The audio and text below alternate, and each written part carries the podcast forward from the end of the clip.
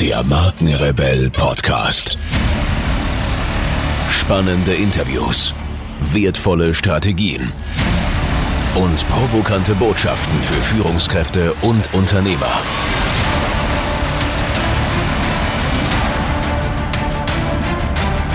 Stell dich den Herausforderungen der Digitalisierung und setze als Marke ein Zeichen. Von und mit Markenrebell Norman Glaser. Herzlich willkommen, ihr Lieben, zu einer weiteren Interviewfolge. Vielen Dank für eure Zeit und schön, dass ihr wieder mit dabei seid. Wie gestaltet man ein digitales Produkt mit optimaler User Experience und transportiert gleichzeitig die Kennwerte der eigenen Marke? Diese Frage umtreibt wohl viele, die in irgendeiner Form an der Entwicklung von Plattformen, Apps oder Software beteiligt sind oder diese in ihre Geschäftsmodelle integrieren wollen. Ein spannender Ansatz fokussiert hierbei genau die Schnittstelle zwischen User Experience Design und Markenidentität.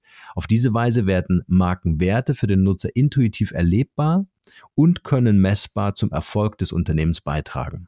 Was es mit dieser sogenannten User Experience Identity genau auf sich hat, welche Rolle dabei mentale Codes und Neuromarketing spielen und über vieles mehr möchte ich mit meinem heutigen Gast sprechen. Er ist geschäftsführende Gesellschafter und Director Design Strategy der Münchner User Experience Design Agentur Kobe. Nach Abschluss seines Diploms in Produktdesign an der Bauhaus-Universität Weimar arbeitet er für mehrere Jahre als Designstratege im Bereich Industriedesign bei Design Affairs, bevor er mit der Gründung von Kobe zusammen mit drei Partnern im Jahre 2012 auf die digitale Seite wechselte. Bei Kobe verantwortet er den Bereich Designstrategie und trägt dafür Sorge, dass jedes gestaltete und entwickelte Produkt die Werte der dahinterstehenden Marke kommuniziert. Freut euch auf ein super spannendes und sympathisches Interview mit Felix van de Sand. Viel Spaß dabei. Felix, schön, dass du hier im Podcast bist bei Markenmodell. Äh, ich freue mich total, dass wir heute über das Thema Marke sprechen und äh, würde dich bitten, gleich am Anfang dich vielleicht selbst nochmal kurz vorzustellen. Ähm, wer bist du als Privatperson und was genau machst du heute beruflich? Ja, sehr gerne. Also ich freue mich sehr, dass ich äh, zu Gast sein darf. Ähm, ja, wer bin ich? Ich fange mal an ab dem Studium. Ich habe also Produktdesign studiert, noch klassisch hands-on, Stühle basteln ähm, und so weiter im Projektstudium an der Bauhaus-Uni. Ähm, war auch alles ganz, ganz entspannt. Ähm, bin nach dem Studium dann relativ schnell hier in München gelandet. Äh, bei Design Affairs ist eine der größten Agenturen für Produkt- und Interface-Design in Europa. Ähm, habe dort als Trainee angefangen, äh, mit einer eher Konzept, konzeptlastigen Richtung. Ähm, bin dort aber relativ schnell, weil ich gemerkt habe, ähm, ich habe zwar Design studiert, aber ich bin eigentlich kein besonders guter Designer. Das können alle bestätigen, die mit mir äh, studiert haben. Ähm, war eher immer so konzeptionell unterwegs, ein bisschen über Design äh, nachdenken und schreiben und formal war ich einfach echt nicht gut. Ähm, und das hat man dann auch, habe ich auch relativ schnell gemerkt und bei Design Affairs hat man das auch gemerkt und die haben mich dann in die äh, Design Strategy Abteilung dort gesteckt. Ähm, was bei denen hieß, die hatten das, äh, das Dogma, äh, ein Produkt muss äh, die Sprache auch der Marke in sich tragen, wovon ich heute auch nach wie vor überzeugt bin. Also das hat mich sehr geprägt dort die Zeit und habe da eben mit daran gearbeitet, wie können wir eine, eine Marke in eine Designsprache überführen. Das hat mir sehr, sehr viel Spaß gemacht. Ähm, habe da unter Christian Jurke gelernt, der heute auch seine eigene Agentur hat und Professor äh, ist und das Thema da äh, maßgeblich geprägt und vorangetrieben hat. Ja, und äh, dort habe ich dann aber auch meine drei jetzigen Mitgründer kennengelernt. Also ganz klassisch, äh, man lernt sich in der Agentur kennen, denkt sich, hm, wir, äh, das, besser. wir können, ja, besser weiß ich gar nicht, aber vielleicht ein bisschen anders, weil Design Affairs ähm, ich meine, ich komme aus dem Produktdesign, das sind meine Wurzeln, aber wir haben mhm. auch gesehen, digital, da geht doch einiges. Und ähm, wir haben dann gesagt, wir machen quasi Digital Only, fokussieren uns auf das Thema User Interface, User Experience Design und ähm, machen aber, äh, oder ich habe dann überlegt, mit den Jungs zusammen diesen markengetriebenen Ansatz, den finden wir absolut richtig und es gibt dazu eigentlich gar keine große Alternative. Ähm, und ich hatte mich eben schon seit längerem auch mit so Themen wie äh, Neuromarketing, äh, Neuro, Neurowissenschaften, Verhaltensökonomie eher so hobbymäßig auseinandergesetzt, habe mich da eingelesen, habe gesagt, das kann man total gut nutzen, was es da alles gibt, ähm, um gute digitale Produkte zu bauen. Und so hat sich das entwickelt, dass wir zu viert dann Kobe gegründet haben, die Creators of Beautiful Experiences bin ich ganz froh, dass sich der Name durchgesetzt hat und nicht Pistols and Poets oder Bavarian Vikings. wir waren jung, wir waren jung und hatten tolle Ideen, wie so eine Agentur heißen muss. Also das ist jetzt noch halb seriös, was wir mit Creators of Beautiful Experiences da ausgedacht haben. Und ähm, bleibt auch hängen. Kobe ist, assoziiert man mit höchster Qualität, ob es Kobe Bryant ist oder das Fleisch. Das passt schon. Ähm, genau, und dann also zu viert gegründet, äh, auf bei einem Kumpel, der Geschäftsführer war in einer, äh, in einer äh, auch einer äh, Agentur hier in München. Die hatten noch ein Zimmer frei, da saßen wir dann zu viert auf elf Quadratmetern im Sommer. Äh, schön äh, Männer umkleiden, Charme. Hatten dann auch unseren ersten Azubi, also waren dann schnell zu fünf, weil einer unserer äh, meiner Mitgründer ist, äh, darf ausbilden. Und da saßen wir so ein knappes halbes Jahr und seitdem ging es eigentlich äh, steil bergauf und so bleibt hoffentlich auch. Wir sind dann von vier anfangs, inzwischen sind wir fast 40 Leute innerhalb von fünfeinhalb Jahren, bald sechs Jahre im Sommer, äh, an zwei Standorten. Äh, in München und in Kroatien haben wir unsere Entwickler sitzen. Genau, aber dazu kann ich später noch ein bisschen mehr erzählen. Also privat bin ich eigentlich sonst ähm, ja, habe mein, mein Baby, die Agentur, habe dann noch ein echtes Baby dazu bekommen vor zwei Jahren. Glückwunsch. Ähm, Dankeschön. Cool. Ja. eine, eine, Tochter, also was, was Besseres kann man sich nicht vorstellen. Und jetzt ist mein Lebensinhalt, ähm, die Balance zu schaffen aus äh, ähm, ja, das, die Agentur weiter am Laufen halten, so gut wie sie jetzt läuft, und gleichzeitig aber auch Zeit mit meiner Frau und natürlich der Kleinen verbringen. Ähm, daneben noch ein bisschen bisschen Sport machen, wenn es äh, wenn's reinpasst, ein bisschen Zeit für, für mich selbst finden. Das ist gerade so die, die größte Challenge. Weiß wahrscheinlich jeder, der einen eigenen Laden und äh, eine, eine Familie hat. Ja, absolut. Wie, wie kriegst du das hin? Ich steige gleich mal bei der Balance ein, weil das ja ist ja gerade für Unternehmer oder auch Agenturinhaber, äh, weiß ich ja selber von mir, immer so eine Challenge, äh, zu sagen, okay, wann ist Schluss? da ähm, bin ich fleißig am Üben. ähm, ich glaube, das Wichtigste ist, ähm, dass man lernt, und da tue ich mich gar nicht so leicht mit, dass man lernt, äh, Nein zu sagen zu manchen Dingen. Äh, mhm. Natürlich möchte man immer gerne als, ähm, wenn du, wenn du irgendwie dann, also im Münchner Standort sind wir 20 Leute und jeder möchte natürlich gerne ähm, deine, dein Rat oder deine Unterstützung für, für Dinge, äh, die Kunden sowieso. Äh, und da dann ähm, regelmäßig Nein zu sagen, nach Hause zu gehen, Handy abzuschalten, super, eh super schwer und dann einfach mal, wenn es auch nur ein, zwei Stunden sind, auf die Familie konzentrieren. Ähm, ja, also der, der Ursprung oder die, die Lösung für alles ist eigentlich Nein sagen und seine Zeit wirklich gezielt einteilen und dann aber auch die Zeit, die man entweder das eine oder das andere macht, auch bewusst das eine oder das andere machen und nicht nebenbei noch äh, dann irgendwie Mails checken oder noch schnell einen Anruf machen oder irgendwie mit den Gedanken ganz woanders sein. Dann, das ist aber eine große Herausforderung, dann wirklich da bei der jeweiligen Sache dabei zu sein. Ja. Da hilft mir aber, und da bin ich schon bei der, da bin ich wahrscheinlich der klassische äh, äh, New Economy äh, Unternehmer oder Selbstoptimierer. Mache ich die, alles, was gerade was gerade en vogue ist, mit Meditation, intermittierendem Fasten, äh, Tagebuch schreiben, äh, alles, was ähm, gerade so, ähm, was man sich gerade gegenseitig empfiehlt, aber definitiv zu Recht. Also ähm, ich, also Meditation hilft mir total. Ich versuche das jeden Morgen 20 Minuten zu machen. Schaffe ich nicht immer, aber ähm, das hilft mir total, ähm, den Monkey Mind, wie man das nennt, also das, die permanente Gedankenspirale zu allen möglichen Themen. Im schlimmsten Fall, wenn Stress ist, dann diese negative Spirale, äh, die einfach zu öffnen, loszulassen und dann wirklich auch sich dann ähm, immer auf das, was gerade passiert, einzulassen, weil eigentlich alles andere gibt's ja nicht. Vergangenheit war, Zukunft kommt noch. Es gibt ja eigentlich nur diesen Moment jetzt und wir verpassen ihn eigentlich ständig. Und da hilft natürlich die ganze Social Media Attacke auch nicht unbedingt. Und das, das ist die große Herausforderung, glaube ich, dabei. Also Nein sagen und ähm, ja. versuchen, was sich zu fokussieren. Was hast, was, ja, was hast du heute für ein Pensum? Ähm, es geht eigentlich. Ähm, in guten Wochen sind es äh, 40.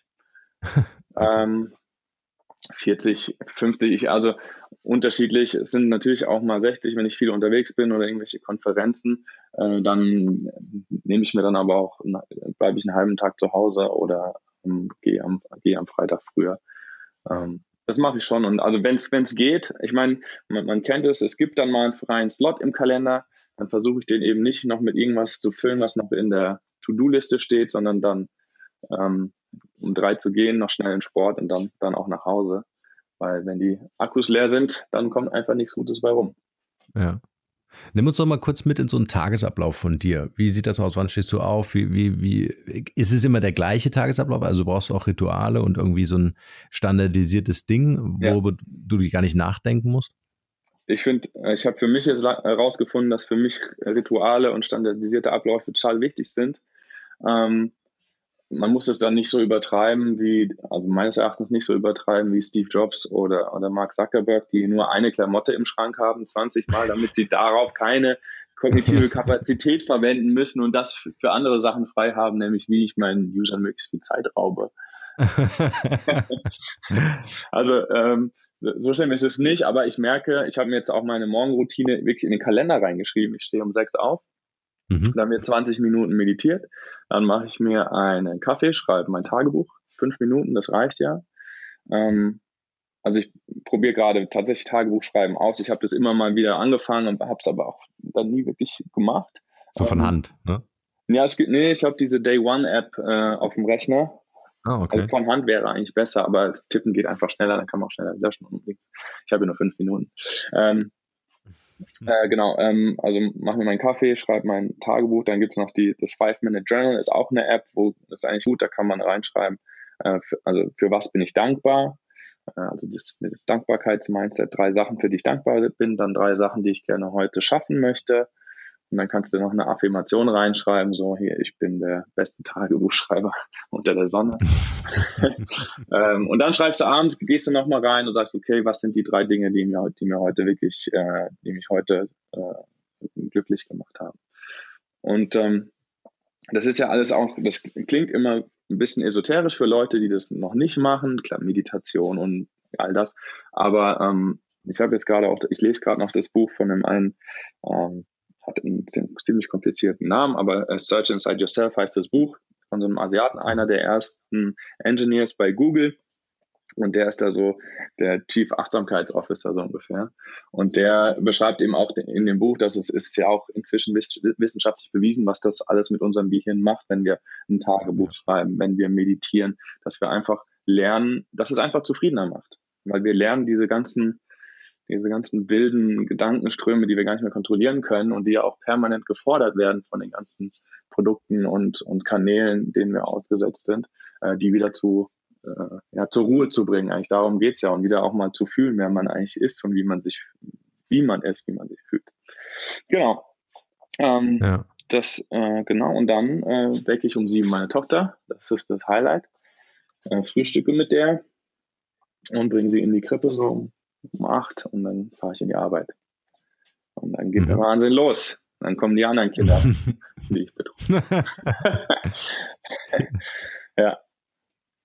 Genau, aber es, ähm, ja, das macht einfach, das, also ich komme dann in die Arbeit und dann habe ich eine, eine, eine, meine To-Do-Liste für den Tag, ähm, die ich dann versuche abzuarbeiten und mit meinen Terminen zu koordinieren. Aber das macht mir einfach mega viel Spaß, weil wir haben so, so viele super, super talentierte und, und gute Leute in der Arbeit. Es macht einfach Bock, mit denen jeden Tag ähm, abzuhängen schon fast. Also mit denen, das fühlt sich oft gar nicht nach Arbeit an. Und das ist, äh, dafür, dafür bin ich sehr dankbar, dass ich irgendwie die Chance hatte, so ein, so ein ähm, Ökosystem auch ähm, selber aufzubauen, so wie ich mir das vorstelle, mit lauter talentierten Leuten, wo, wo jeder jeden Tag was voneinander lernt, wo es einfach Spaß macht, zusammen coole Dinge zu machen und das machen wir.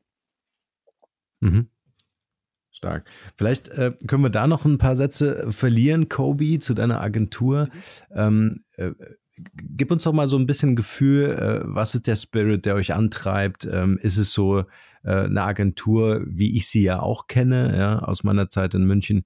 Ähm, äh, oder habt ihr für euch so, ein, so einen eigenen, eine eigene Kultur entwickelt, äh, die vielleicht natürlich auch durch die Leute mitgetragen wird? Äh, welche Auswirkungen hat vielleicht das Thema New Work, Thema Homeoffice und Co. Ja. bei euch? Wie arbeitet ihr? Also wir haben tatsächlich ähm, jetzt vor einem Jahr mal angefangen ähm, aufzuschreiben, wie, ähm, wie wir uns vorstellen, was, was so unsere Glaubensgrundsätze sind für eine gute Zusammenarbeit. Das, das hat was äh, damit, da steht dann drin, dass man immer ähm, äh, Default to Positivity and Happiness, ähm, dass wir, mhm. dass wir, wenn möglich, die Extrameile gehen. Das heißt gar nicht irgendwie äh, das Wochenende durchackern, sondern sich Gedanken machen, wie kann ich da noch im Zusammensein mit den Mitarbeitern, aber auch natürlich für den Kunden noch ein kleines kleines extra Gimmick, was, was irgendwie dann die Gedanken wieder anregt und denjenigen glücklich macht. Mhm. Ähm, da steht drin, dass man versucht, ähm, ähm, andere ihr Gesicht wahren zu lassen, also nicht andere schlecht dastehen zu lassen. Also insgesamt sind es so 13, 13 Regeln, die unsere Kultur äh, definieren. Da haben wir uns auch was, ich meine, von äh, Netflix hat sowas auch, äh, äh 32 Signals heißen die, glaube ich, die Basecamp-Gründer haben auch ein riesen mhm. äh, Kulturmanifest. Äh, es gibt ja einige gute Ideen schon da draußen und ähm, nach denen versuchen wir uns zu richten und das ist aber auch, ähm, das Wichtigste ist natürlich, dass man das auch vorlebt und ähm, ich glaube, so ein Spirit entsteht einfach durch die Leute. Ich meine, am Anfang ähm, stellst du die Leute aus dem Bauch heraus ein. Äh, das versuchen wir auch gerade ein bisschen zu professionalisieren. Ähm, aber man hat schon ein Gefühl dafür, wer so zusammenpasst. Und im Moment ist es einfach bei einer Größe von 20 Leuten ist es noch relativ einfach, sage ich mal, eine Gruppe zusammenzustellen, die auf der einen Seite sehr talentiert sind, auf der anderen Seite aber auch menschlich zusammenpassen.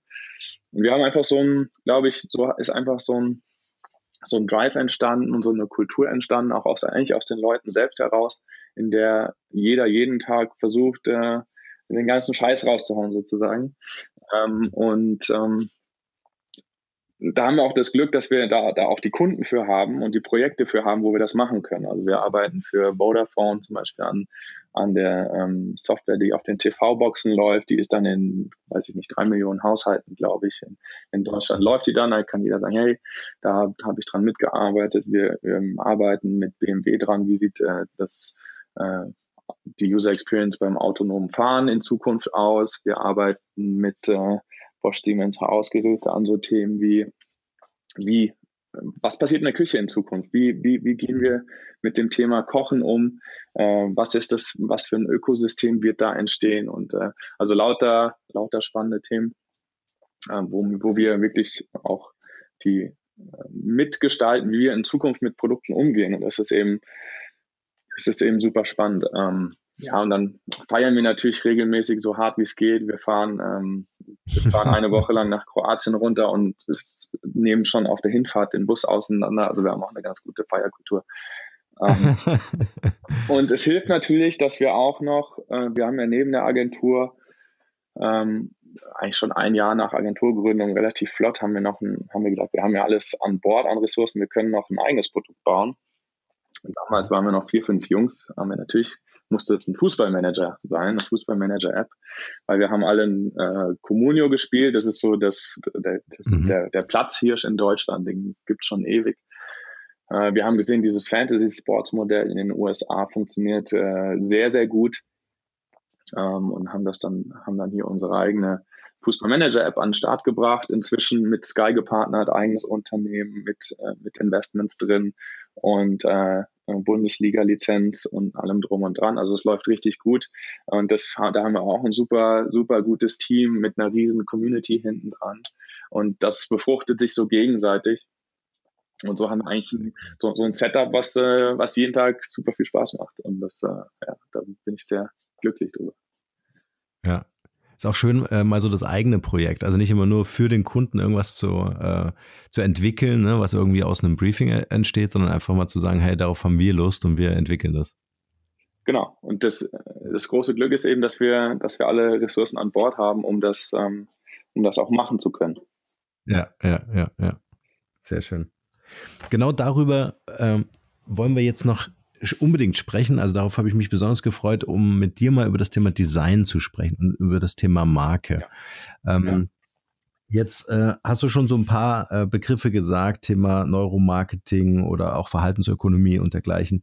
Äh, du hast einen, einen, tollen Satz gesagt, ähm, äh, die, die Sprache der Marke nat natürlich auch in der Designsprache zu überführen. Ähm, was bedeutet für dich Marke und äh, wie wichtig ist vielleicht auch das Thema Marke oder wie eng hängt das Thema Marke auch am Menschen? Mhm.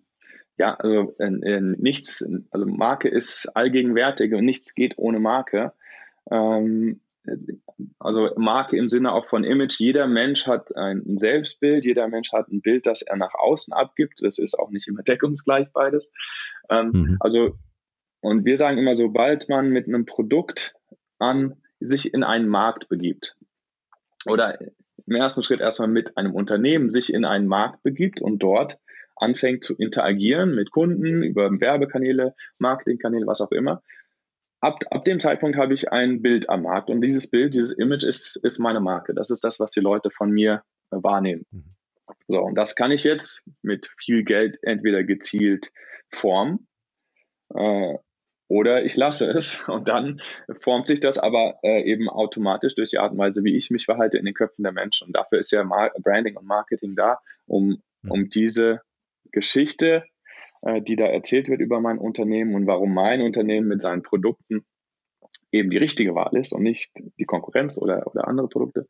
Ähm, um diese, diese Geschichte zu erzählen, dafür ist Marketing da und deswegen sind Marken so wichtig, um mich da, um da überhaupt relevant zu sein. Und wir haben eben gesagt, ähm, okay, wenn jetzt Unternehmen so viel Geld investieren in, in ihre Marken, äh, in die Kommunikation ihrer Marken auf all ihren Kanälen, ähm, dann müssen wir doch auch gucken, dass die Produkte dieses Unternehmens, und das sind immerhin die äh, Touchpoints, mit denen nachher die Kunden am häufigsten interagieren. Nehmen wir das Beispiel Banking App. Ich, ich erzähle auf all meinen Kanälen, ich bin die richtige Bank für dich, ich habe super Konditionen oder ich bin eine Premium Bank und äh, ich, wir, wir sind genau die richtigen Partner für deine Ansprüche. Dann muss ich diese Geschichte die ich auf all meinen Kanälen erzähle, doch auch in meine Banking-App reinbacken. Das muss sich doch dann genauso anfühlen. Eigentlich gibt es dazu mhm. keine Alternative. Ähm, die digitalen Produkte meines Unternehmens, die sich auch in einem Markt befinden und auch eine Geschichte erzählen durch die Art und Weise, äh, wie sie gestaltet sind, das deckungsgleich zu machen mit der Marke. Und das ist das, was wir, das, was wir bei Kobe machen. Beobachtest du tatsächlich ein Bewusstsein für Marke? Ich frage deshalb, weil was ich beobachtet habe, so in meiner Zeit, ähm, ähm, wo wir Marken entwickelt haben, Dinge präsentiert haben dem Kunden, ja, niemand kommt auf die Idee, einem Heizungsbauer zu sagen, wo die Heizung undicht ist, ja, äh, du so ein 90 Grad Winkelrohr finde ich jetzt nicht schön, können wir einen 45 Grad Winkel machen, ja? ja. Aber zum Thema Design hat ja jeder eine Meinung ja. und das, was du ja auch sagst, ist äh, Design ist ja auch eine gewisse Messbarkeit. Also es ist ja, es gibt ja einen Grund dafür, dass sich Designer zurückziehen, ähm, in, in Laborkittel anziehen und wirklich forschen, um die äh, äh, ja, weiß nicht, ob es immer die richtige Form ist, aber um überhaupt eine Form zu finden, eine formale und inhaltliche Form der Marke zu bauen und zu entwickeln. Das ist ja nicht, ja, man kennt es vielleicht schon, ähm, wenn man sagt, okay, mit, man geht mit seiner Logoentwicklung zu einer Werbeagentur, kriegt 15 Vorschläge und muss dann eins aussuchen. Ja, das gibt's natürlich auch. Aber mal jetzt auf hohem Level, auf hohem Markenentwicklungslevel heißt es ja, ähm, äh, die Entwickler, die Designer kommen mit einer Essenz um die Ecke, mit einem Destillat und sagen, und das ist es. Ja. Also meine Frage nochmal, ähm, warum oder, oder, oder warum glauben so viele Menschen zu sagen, okay, hier kann ich mitreden? Das ist natürlich auch immer ein Gefühl, ne? Design, Gestaltung, ja. jeder ist irgendwie in seinem Geiste schöpferisch. Genau. Aber ähm, was genau ähm, legt ihr an Maßstäben an, wo, wo du sagst, hey, äh, das, das ist belegbar, warum das genau so aussieht? Also genau, genau das ist das Problem. Zu Design hat jeder eine Meinung, weil jeder denkt, er hat, oder die meisten denken, ich, sie haben einen guten Geschmack, oder jeder hat, jeder hat einen Geschmack. Ja? Ja, und den projizieren ja. sie dann in so ein Ergebnis rein und dann, ähm, das ist uns ja auch schon passiert, wir waren in einer Vorstandspräsentation, haben, haben da ein Produkt präsentiert und dann, dann sagt der eine, ja, ich habe das mal meiner Frau gezeigt. ja, der Klassiker. Das, das ja, ist der Moment, wo der Designer weinend seinen Laptop schließt, langsam raus. Ähm, ja. Nee, aber ja, also von wegen ja, meine Frau, die hat super schöne Weihnachtskarten gemacht, äh, die haben, die haben auch allen gut gefallen, die hat wirklich ein Gespür für Design und die hat gesagt, wir müssen das so und so machen. Und dann stehst du natürlich da. Also zu Design hat jeder eine Meinung. Ja. Äh, es gibt Leute, die fahren einen Fiat Multipla und die finden den auch schön. Es gibt Leute, die finden, äh, finden andere, andere Dinge schön. Ähm, und genau das ist, das ist genau der Ursprung allen Übels äh, unseres Erachtens im, im, im Designprozess. Äh, weil mhm. du hast am Ende, endest du immer bei Geschmacksdiskussionen und die sind äh, nicht auflösbar. Du kannst nicht jemandem sagen, pass mal auf, danke für dein Feedback, aber ähm, ja, du bist hier in deinem Multipler angefahren, lass uns bitte nicht über Design reden. ähm, und deswegen haben wir gesagt, ähm, wir müssen diese Geschmacksdiskussion irgendwie ausmerzen und ähm, das passt eigentlich ganz gut dazu, äh, dass wir eben unseren, unsere Methode gewählt haben, eine Designsprache aus, aus der Marke abzuleiten. Und ähm, da, ich meine, wir haben darüber ein Fachbuch auch äh, rausgebracht, wo das genau ähm, beschrieben ist, wie das funktioniert. Aber ähm, ich habe immer Schwierigkeiten, das in drei Sätze zu packen. Äh, aber am Ende geht es darum, dass ähm, jedes Element eines Produktes, also ob der Button jetzt eckige oder runde Kanten hat, ob da viel Weißraum benutzt wird, welche Farbwelt ich wähle, wie eine Animation, also eine, eine, eine Transition äh, gestaltet ist, ob die sich schnell bewegt und so ein bisschen nachwippt, weil sie total unter Spannung steht, oder ob mhm. die sich, äh, ob die nächste Seite reingefahren kommt, ganz langsam wie so eine Tresortür und einrastet. Jedes einzelne Element, ob es Bewegung ist, Typografie, Farbwelt, äh, Komposition, alles löst ein sogenanntes mentales Konzept aus. Also das sind Signale, die etwas kodieren, was wir ganz unterbewusst lesen. Also natürlich eine, eine schnelle äh, Transition, die so unter Spannung steht und nachwirbt, damit assoziieren wir Dynamik, Progressivität, Fortschritt. Ähm, und wenn, wenn das ein Teil der Marke ist, dann haben wir die richtige Transition gewählt. Wenn ich aber eine Bank bin und sage, wir sind sicher, transparent, und auch noch empathisch, weil wir mit dir auf Augenhöhe sind, dann wählen wir vielleicht eine, einen Übergang, eben der diese Tresortür, äh, der sich dieser äh, Tresortür-Metapher bedient. Mhm. Ähm, mhm. Weiteres Beispiel, ein super schönes Beispiel dafür ist das Deutsche Bank-Logo. Also du hast diese aufsteigende Linie, was in unserer mhm. westlichen. Welt Fortschritt bedeutet, von links unten nach rechts oben. Aktienkurse, die gehen hoch. Das ist fortschrittlich, also sie haben Fortschritt und dann den sicheren Rahmen drumherum. Also es ist, es ist ähm, Wachstum im sicheren Rahmen. Ist das Logo der Deutschen Bank, ist genial, nach wie vor. Mhm, so, und das, da sprechen wir von, da macht sich keiner richtig bewusst drüber Gedanken, wenn man sich mit dem Thema auseinandersetzt schon. Aber das sind eben äh, mentale Konzepte, die da, die in jedem Pixel eigentlich drinstecken, jetzt mal auf digitale Produkte schon gesprochen. Mhm. Und so können wir äh, im Prinzip jedes einzelne Gestaltungselement, ob wir ein, einen Button eben mit kantigen Ecken gemacht haben, weil der äh, Präzision und Qualität darstellen soll, oder ob wir ihn schön in einem langen Loch abgerundet gemacht haben mit, einem, mit, einer, mit einer pastelligen Farbgebung, weil es eben eher weich, menschlich und empathisch wirkt. So. Wir können also jedes Gestaltungselement tatsächlich aus einem Markenwert heraus argumentieren. Mhm. Ähm, das ist äh, in, in, drei Sätzen, wie wir das machen. Ähm, vielleicht nochmal ein, ein Vergleich zu den, zu den mentalen Konzepten. Ähm, das sind einfach Dinge, die wir gelernt haben in unserer Kultur. Man spricht da vom Erfahrungswissen. Ähm, zum Beispiel können wir ähm, Erhabenheit können wir dadurch äh, ähm, äh, kodieren sozusagen, wenn wir Dinge höher darstellen als andere, weil wir haben das einfach gelernt, damit arbeiten wir auch. Der erste ist immer ganz oben. Die Könige haben sich früher auf, auf den Thron gesetzt, erhaben von, äh, von, vom Volk sozusagen. Und ganz interessant auch das Beispiel, ähm, wie kann ich Exklusivität oder eine Premium-Positionierung zum Beispiel kodieren? Und wenn wir uns mal die Premium-Marken anschauen, äh, die arbeiten immer mit sehr, sehr viel Weißraum um ihr Markenlogo äh, drumherum wenn ich nicht gerade Louis Vuitton bin und alles zupflastere mit meinem Logo, ist es bei den Marken äh, im Premium-Segment in der Regel so, dass sie mit viel Weißraum arbeiten. Äh, mhm. Ist auch bei Apple so. Apple ist ein Premium-Produkt für, für, mhm.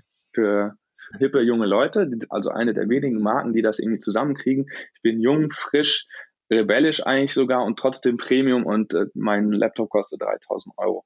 Äh, das ist schon ein ordentlicher Stretch, den die hinbekommen. Ähm, aber jetzt nochmal im Sinne von mentalen Konzepten wenn wir ähm, uns die Apple-Produkte anschauen, um, die, um das Apple-Logo drumherum ist immer möglichst viel physische Distanz. Ja? Also dem Logo kommt nichts zu nahe. Die machen das sogar in den Apple Stores, wenn ich da reingehe und wenn ich mal überlege, wie haben die dann ihre ganzen MacBooks positioniert, da sind auf, weiß ich nicht, sechs, acht Quadratmetern stehen vielleicht vier oder sechs MacBooks. Ja? In einem, in einem Mediamarkt werde ich dafür gefeuert. Da ist Absatz, da müssen auf die kleinste Fläche maximal, maximal viele Produkte, um die abzuverkaufen. Mhm. So, Apple sagt aber, lass mal möglichst viel Weißraum, physische Distanz um meine Produkte, um äh, mein Markenlogo, auch sogar, wenn ich auf apple.com surfe, da ist mal ein MacBook, da sind mal drei iPhones, ansonsten nur Weißraum, da steht gerade noch oben, was es ist und ein teurer Claim. Mhm. Ansonsten, ist, ansonsten ist da nur Weißraum. Also an allen Touchpoints mit der Marke Apple habe ich dieses Phänomen um die Produkte, um das Markenlogo, ist sehr, sehr viel physische Distanz. Und wir haben einfach gelernt, mit physischer Distanz äh, auch emotionale Distanz äh, zu kodieren. Zum Beispiel, ähm, wenn sich zwei, wir sehen das auch ganz viel in unserer Sprache, wenn sich zwei Leute, wir sagen ja, zwei Leute stehen sich, die stehen sich nah. Also wir nutzen das Konzept der physischen Distanz, um eine emotionale Distanz auch zu beschreiben, in dem Fall aber eine äh, emotionale Nähe und eine physische Nähe. Wir stehen uns nah heißt ja nicht, dass wir Tag und Nacht nebeneinander stehen. Wir mhm. nutzen nur dieses äh, Konzept der physischen Distanz, um eine äh, physische Nähe in dem Fall, um eine emotionale Nähe zu beschreiben.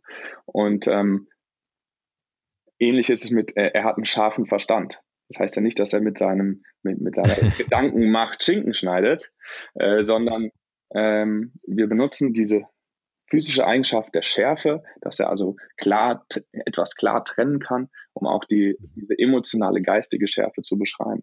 Und so ist es eben auch mit Distanz. Wir haben gelernt, wenn zwischen einem Subjekt oder Objekt oder eben einem Markenlogo und der Umwelt möglichst viel Distanz ist, dann ist dieses Subjekt oder Objekt in dem Moment exklusiv. Es distanziert sich, es schließt sich aus, es bekommt die Aufmerksamkeit. Zum Beispiel so ein äh, Sprecher im Bundestag, der hat zwischen sich, wo er da am Podium steht, und den Zuhörern ist immer eine gewisse physische Distanz. Die Könige haben das genauso gemacht. Die haben sich erhaben gestellt und zwischen sich und dem Volk immer möglichst viel Distanz gelassen.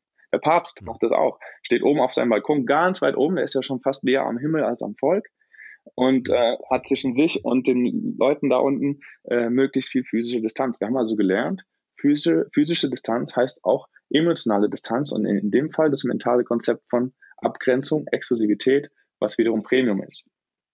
Also, long, long story short, lasse ich viel Weißraum um ein Markenlogo, um einen Button, um ein Produkt, dann assoziieren wir damit, okay, das ist was Besonderes. Und das ist nur ein Beispiel für mentale Konzepte, wie ich tatsächlich ähm, durch die Art und Weise, wie ich gestalte, arrangiere, Markenwerte kodieren kann. Mhm.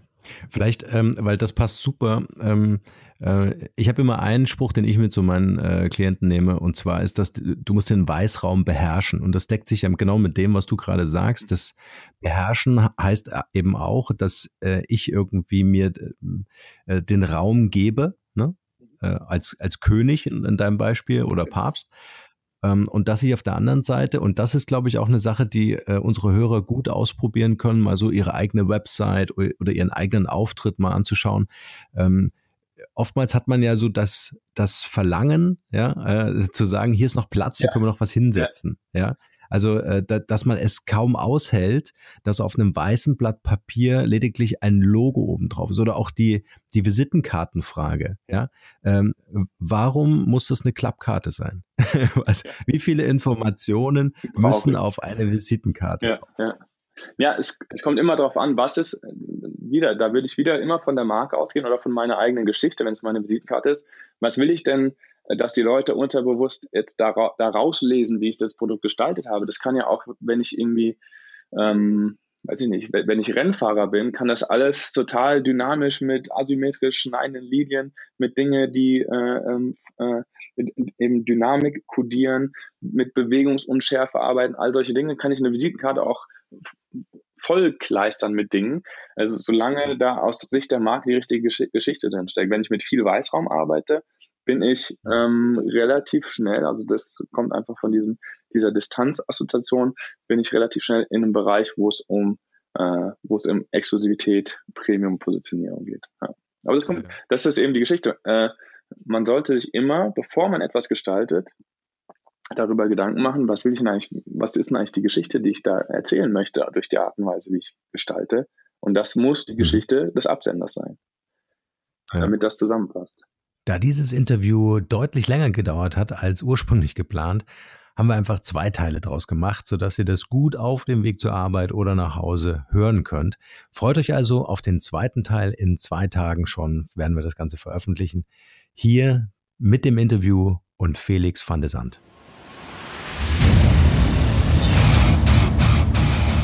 Hier noch eine wichtige Info für alle die unter euch, die sich mit dem normalen E-Mail-Newsletter nicht zufrieden geben können, die noch ein paar Deep Dives vertragen können und zusätzlich eine wertvolle Content-Lieferung auf Ihr Smartphone für clever halten. Den empfehle ich unbedingt unseren neuen und vor allem kostenlosen Messenger-Service.